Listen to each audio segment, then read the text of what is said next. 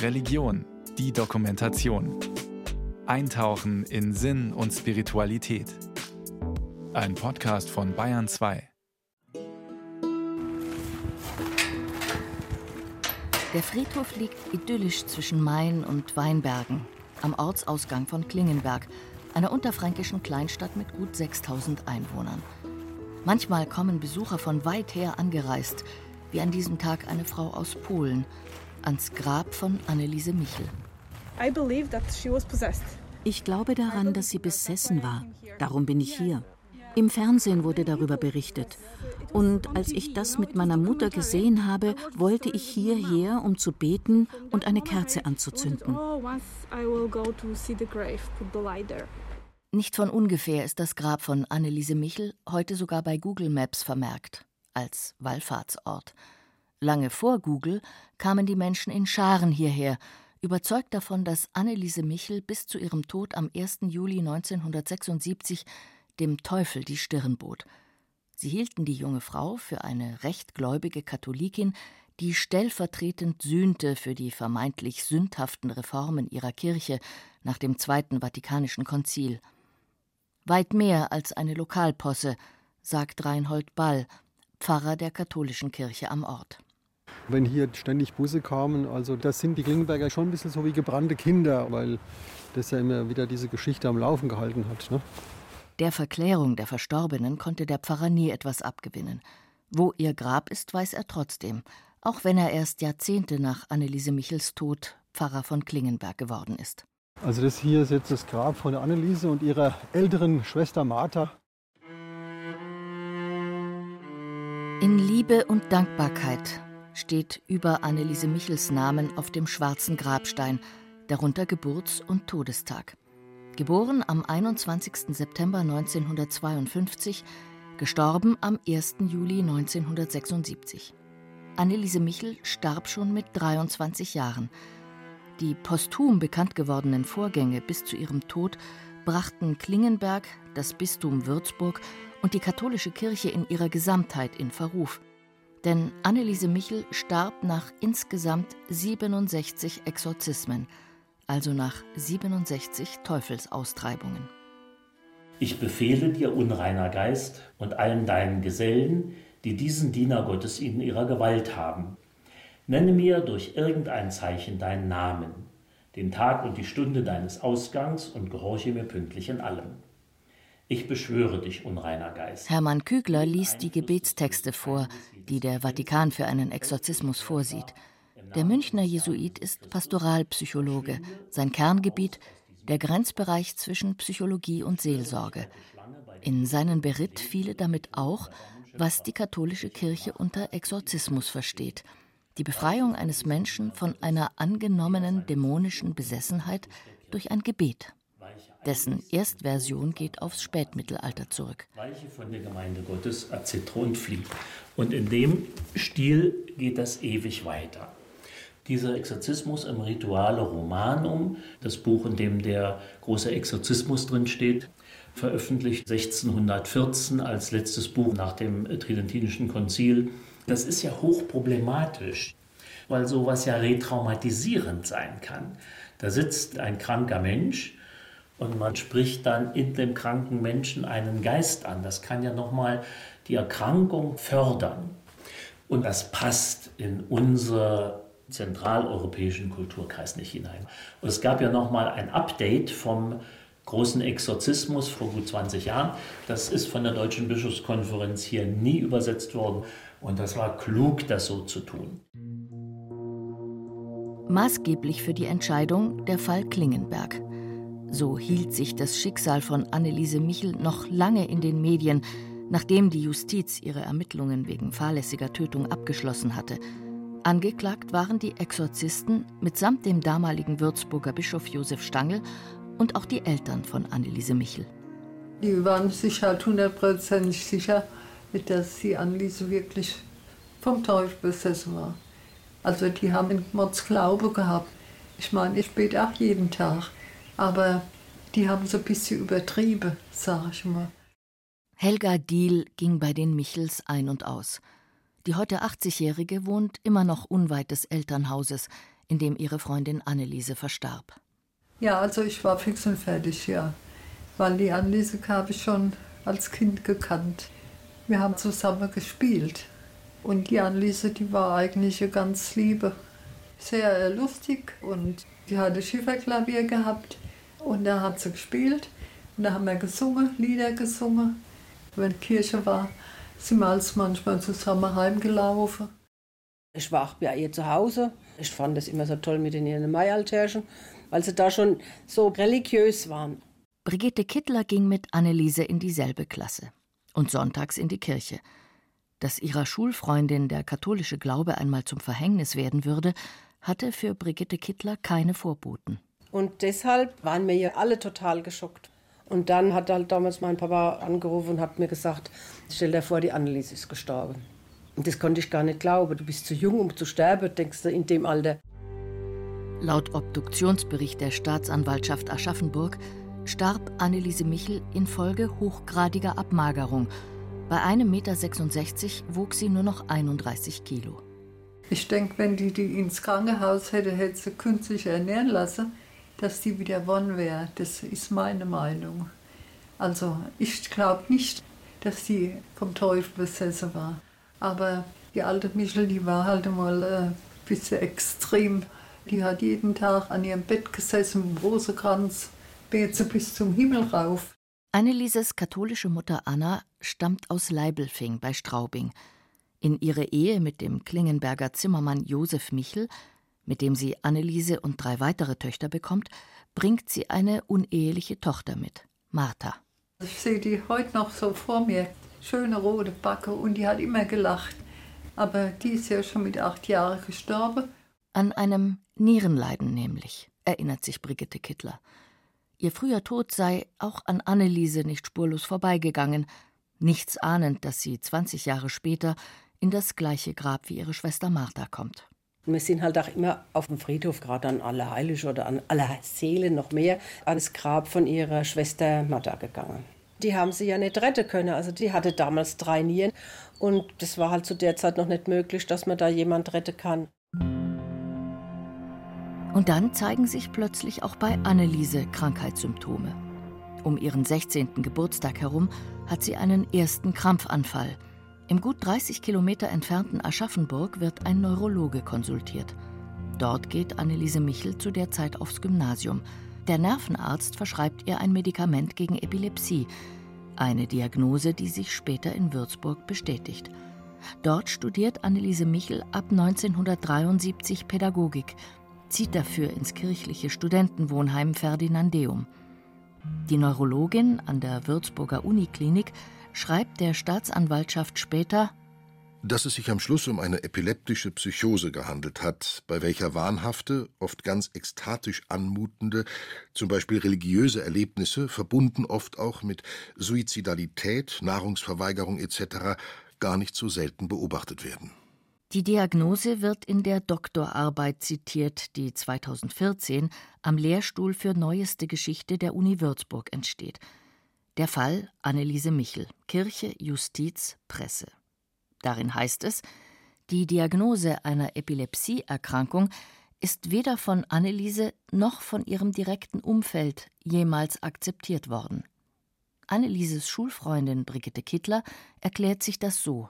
Durch das, dass die Mutter damals gestorben ist, also die Schwester von Anneliese, haben sie vielleicht kein so ein Vertrauen mehr zum Arzt gehabt, weil der Arzt konnte sie nicht retten, sagen wir mal so. Und dann könnte es ja sein, dass sie gedacht haben, vielleicht kann man der Anneliese anders helfen das war ja dann vielleicht noch nicht immer schlecht gedacht. Und dass sie deshalb auch sich an die äh, Paters gewandt haben. Ist schon eindrucksvoll, nicht? wenn einer plötzlich zusammenbricht, Schaum vor dem Mund, Krampfanfälle. Also diese Phänomene gab es, gibt es und wird es vermutlich weitergeben. Und dann ist es eine Frage, wie man das deutet, also wie ein Framing ist, ein Rahmen, um das zu verstehen. Der Jesuit Hermann Kügler verweist etwa auf den weltweit anerkannten Krankheitskatalog ICD der Weltgesundheitsorganisation. Nummer F 44.3, zehnte Auflage, beschreibt das Krankheitsbild Trance- und Besessenheitszustände. Er beschreibt das Phänomen, dass Menschen sich von einer fremden Macht besessen fühlen. Das ist also eine psychiatrisch diagnostizierbare seelische Erkrankung. So. Aber die Weltgesundheitsorganisation, die schreibt nicht über Ursachen von Erkrankungen, sondern beschreibt sie. Während der Neurophysiologe sagen kann, welche Verschaltungen im Hirn da nicht funktionieren. Ein Psychologe würde gucken, gab es traumatische Erfahrungen, die einer nicht anders bewältigen kann, als innerlich zu dissoziieren. Und da müssen wir eben zur Kenntnis nehmen, Menschen, die einen sehr handhabbaren Deutungsrahmen für sie haben, der sehr schwarz-weiß ist. Gut und Böse, Heil und Unheil, Engel und Teufel – ein solches Schwarz-Weiß-Denken bestimmt auch das streng katholische Umfeld, in dem Anneliese Michel erzogen wird. Eine teuflische Ursache lag da offenbar näher als die Diagnose Epilepsie. Und sie hat ja dann eine Wallfahrt nach Italien zu einem Marienwallfahrtsort gemacht, wo die Vorstellung war, hier erscheint die Jungfrau Maria und gibt Botschaften von sich so. Und auf dieser Wallfahrt hat die Reiseleiterin diagnostiziert, Anneliese Michel sei vom Teufel besessen. Also das heißt, die Erkrankung gedeutet in einem Deutungsrahmen, der sehr anschlussfähig war für Anneliese Michel und ihre Eltern.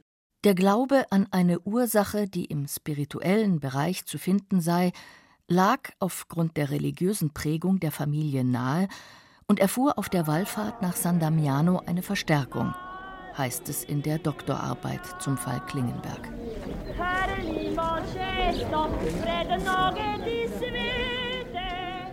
Im norditalienischen Marienwallfahrtsort San Damiano will eine Bauersfrau in den 1960er Jahren Botschaften von Maria empfangen haben. Die katholische Kirche hat dazu nie ihren Segen gegeben. Trotzdem zog es zahlreiche Pilger dorthin. Auch die Michels aus Klingenberg. Da in der ganzen Menschenmenge, da hat sie dann Heilige gesehen. Also die Anneliese, die, die hat halt äh, an so Zeug halt geglaubt. Ne? Und die hat schon auch äh, an den Teufel geglaubt, dass der ein, einholen kann irgendwie. Aber die hat sie gar nicht anders gewusst. Ne?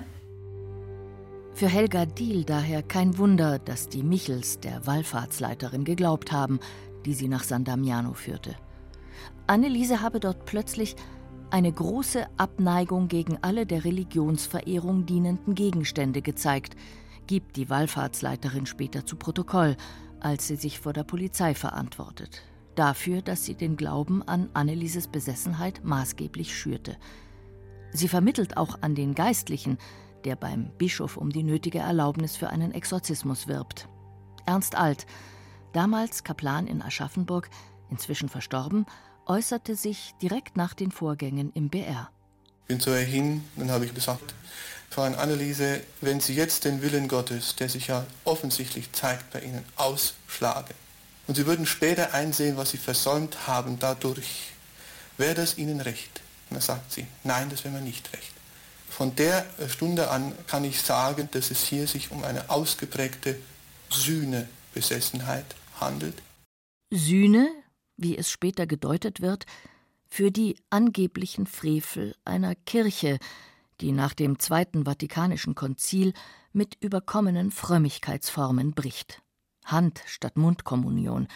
Der Priester zelebriert zum Volk statt zu Christus. Dazu in der Sprache des Volkes statt auf Latein.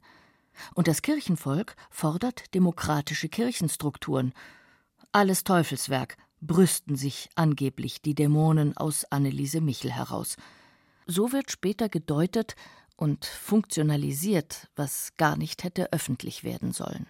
Ich habe die Erlaubnis bekommen, den Exorzismus unter strikter Geheimhaltung zu sprechen, aber die Teufel haben selbst gesagt, es muss an die Öffentlichkeit kommen. Ich vermute, dass das für unsere Zeit ein Erweis der Macht der Dämonen sein soll, die allen zum Bewusstsein kommen sollte. Arnold Renz aus einem Nachbardorf von Klingenberg ist der zweite Geistliche, der an Anneliese Michels Krankenbett den Teufel hören will und will, dass ihn auch andere hören. Die vermeintlichen Botschaften des Teufels passen schließlich zur reformkritischen Linie des bereits verstorbenen Paters. Daher nimmt er seine Exorzismen auf Kassetten auf, die an die Öffentlichkeit gelangen. Das war freilich ein Bruch mit den Auflagen des Würzburger Bischofs, der äußerste Diskretion angeordnet hatte. Per Brief gab Bischof Stangl seinen Segen zum Exorzismus, gemäß dem entsprechenden Kanon im katholischen Kirchenrecht. Niemand kann rechtmäßig Exorzismen über Besessene aussprechen, wenn er nicht vom Ortsordinarius eine besondere und ausdrückliche Erlaubnis erhalten hat. Ein eigenes Bild von der Epilepsie-Erkrankten, die er exorzieren lässt, macht sich der Bischof aber nicht obwohl die Exorzismen anfangs noch im Würzburger Studentenwohnheim und damit in der Bischofsstadt vonstatten gehen. Und obwohl die Michels später den Bischof ersuchen, doch einmal selbst nach ihrer Tochter zu schauen. So nahm die Sache ihren verhängnisvollen Verlauf. Fortlaufend in der Woche einmal, zweimal, manchmal auch dreimal, immer abends. Ne?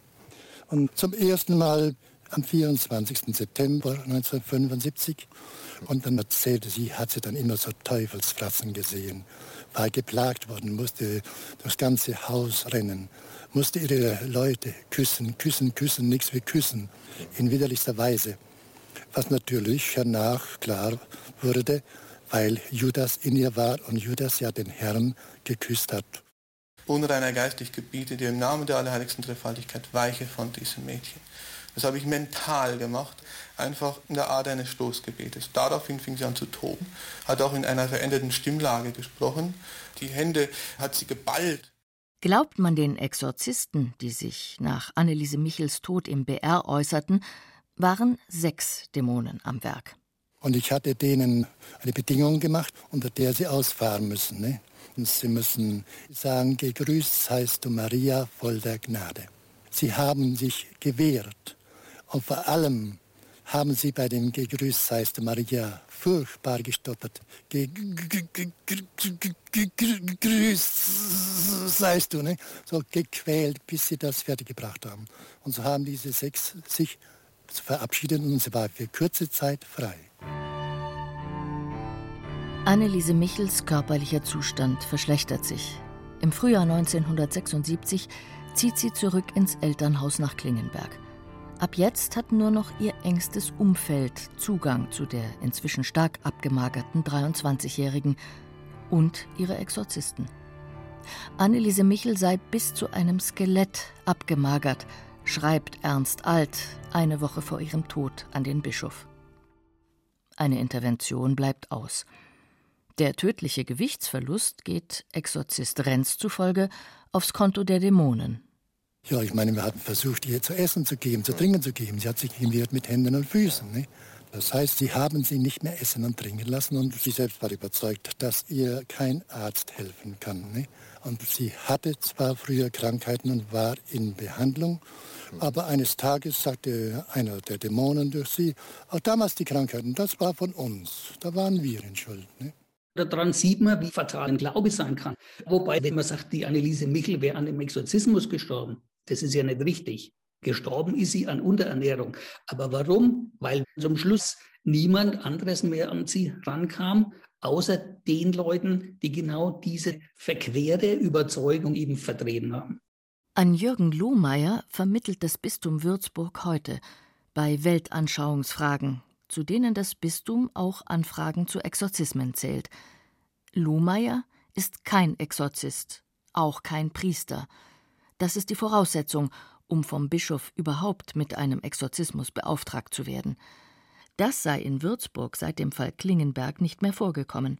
Aber es gibt ganz selten Anfragen zu einem Exorzismus. Es kommt vor, ja, aber der Ansprechpartner bin ich.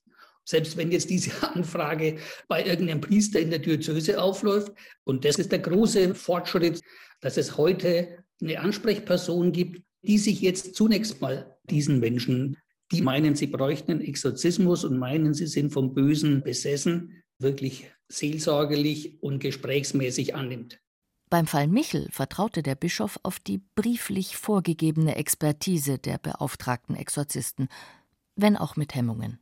Auch der Bischof Stangl hat lange gezögert und so weiter. Und diese Geheimhaltung, also das Wissen darum, dass das in der Moderne ganz schwer vermittelbar ist.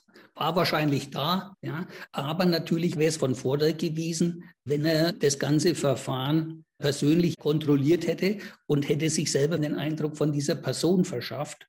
Weil wenn, dann wäre es der Bischof gewesen, auf den die Michels gehört hätten. Also wenn der jetzt gesagt hätte, die Anneliese braucht auf alle Fälle jetzt einen Arzt, aber er war halt nur einseitig beraten und das kann man ihm dann tatsächlich zum Vorwurf machen, insofern er dann eben auch eine Fehlentscheidung getroffen hat. Ne? Aus Sicht der Michels war die Entscheidung für 67 Exorzismen keine Fehleinschätzung. Bei seiner Vernehmung im Juli 1976 erklärt Josef Michel: Ich bin mit meiner ganzen Familie davon überzeugt, dass Anneliese und wir selbst ausersehen sind zu Sühnen für eine Vielzahl anderer. Das Landgericht Aschaffenburg verurteilt Eltern und Exorzisten wegen fahrlässiger Tötung zu einer Freiheitsstrafe von je sechs Monaten, ausgesetzt zur Bewährung. Die Anklage gegen Bischof Stangl wird fallen gelassen. Im gleichen Jahr, in dem Stangl Josef Ratzinger, den späteren Papst, zum Erzbischof von München und Freising weiht. Fünf Jahrzehnte später steht mit Franziskus ein Papst an der Spitze der katholischen Kirche, der ungewohnt unbefangen vom Teufel spricht. In dieser Generation, aber auch in vielen anderen, haben sie uns weisgemacht, der Teufel sei ein Mythos, nur eine Figur, eine Idee des Bösen. Aber der Teufel existiert und wir müssen gegen ihn kämpfen. Mit welchen Mitteln gekämpft werden soll, sagt Papst Franziskus nicht. In seinem Pontifikat ließ aber die Meldung aufhorchen, der Vatikan habe die Internationale Vereinigung der Exorzisten anerkannt, der bis 2014 der kirchliche Segen fehlte. Deren Vorsitzender will sich auf BR-Anfrage nicht äußern. Die Vereinigung verweist an Renzo Lavatori, der die Organisation als Theologe berät. Dämonen seien Projektionen des Bösen, sagt er im Gespräch mit dem BR. Exorzismen hält er für eine delikate Angelegenheit. In jedem Fall brauche der durchführende Priester psychologisches oder psychiatrisches Begleitwissen, das vielen Exorzisten bisweilen fehle. Aus Deutschland hat die Vereinigung nach eigenen Angaben kein Mitglied. Der Münchner Jesuit Hermann Kügler sieht das römische Exorzistenaufgebot kritisch. Wenn ich das richtig erfasst habe, versuchen die ja zumindest medizinische und psychiatrische und psychologische Aspekte eben zu sehen. So. Aber ich will es überhaupt nicht verteidigen und hier bei uns passt das gar nicht hinein, ganz klar, sondern wo man sich mit dem kranken Menschen vor Gott stellt und um die Zuwendung Gottes bittet und den segnet. Das ist die Krankensalbung, da gehört es hin. Sakrament der Krankensalbung im katholischen Verständnis drückt ja aus, dass die Gemeinschaft mit Gott stärker ist, auch als Krankheit, Leiden und Tod. Ne? Im Fall von Anneliese Michel hätte es freilich gar nicht erst zur Todesstunde kommen müssen, in der die Krankensalbung typischerweise gespendet wird. In den letzten Monaten ihres Lebens kamen aber eben nur noch die wenigen Menschen an sie heran, die ihr Leiden längst einem vermeintlich tieferen Sinn geweiht hatten. Weil Anneliese Michel ihr Leiden als Sühne für die Sünden der anderen Gott aufopfert. Und das war ja nochmal ein Erklärungsmodell, warum passiert denn hier keine Heilung? Also ein geschlossenes System, in dem alles anscheinend erklärt wird, nur das Naheliegende nicht, nämlich sie ist krank.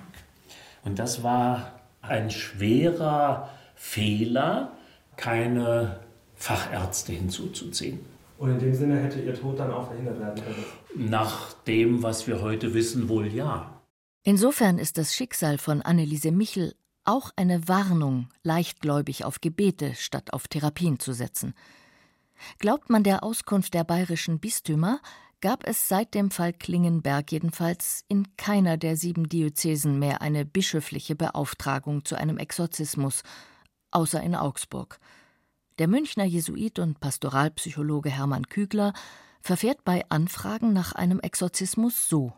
Wenn jemand mir sagt, ich bin vom Teufel besessen, da geht es ja nicht um einen philosophischen Diskurs, in welcher Weise gibt es den Teufel, ne? sondern darum, dass ein notleidender Mensch kommt und der braucht ja in erster Linie mal Verständnis und nicht Erklärungen.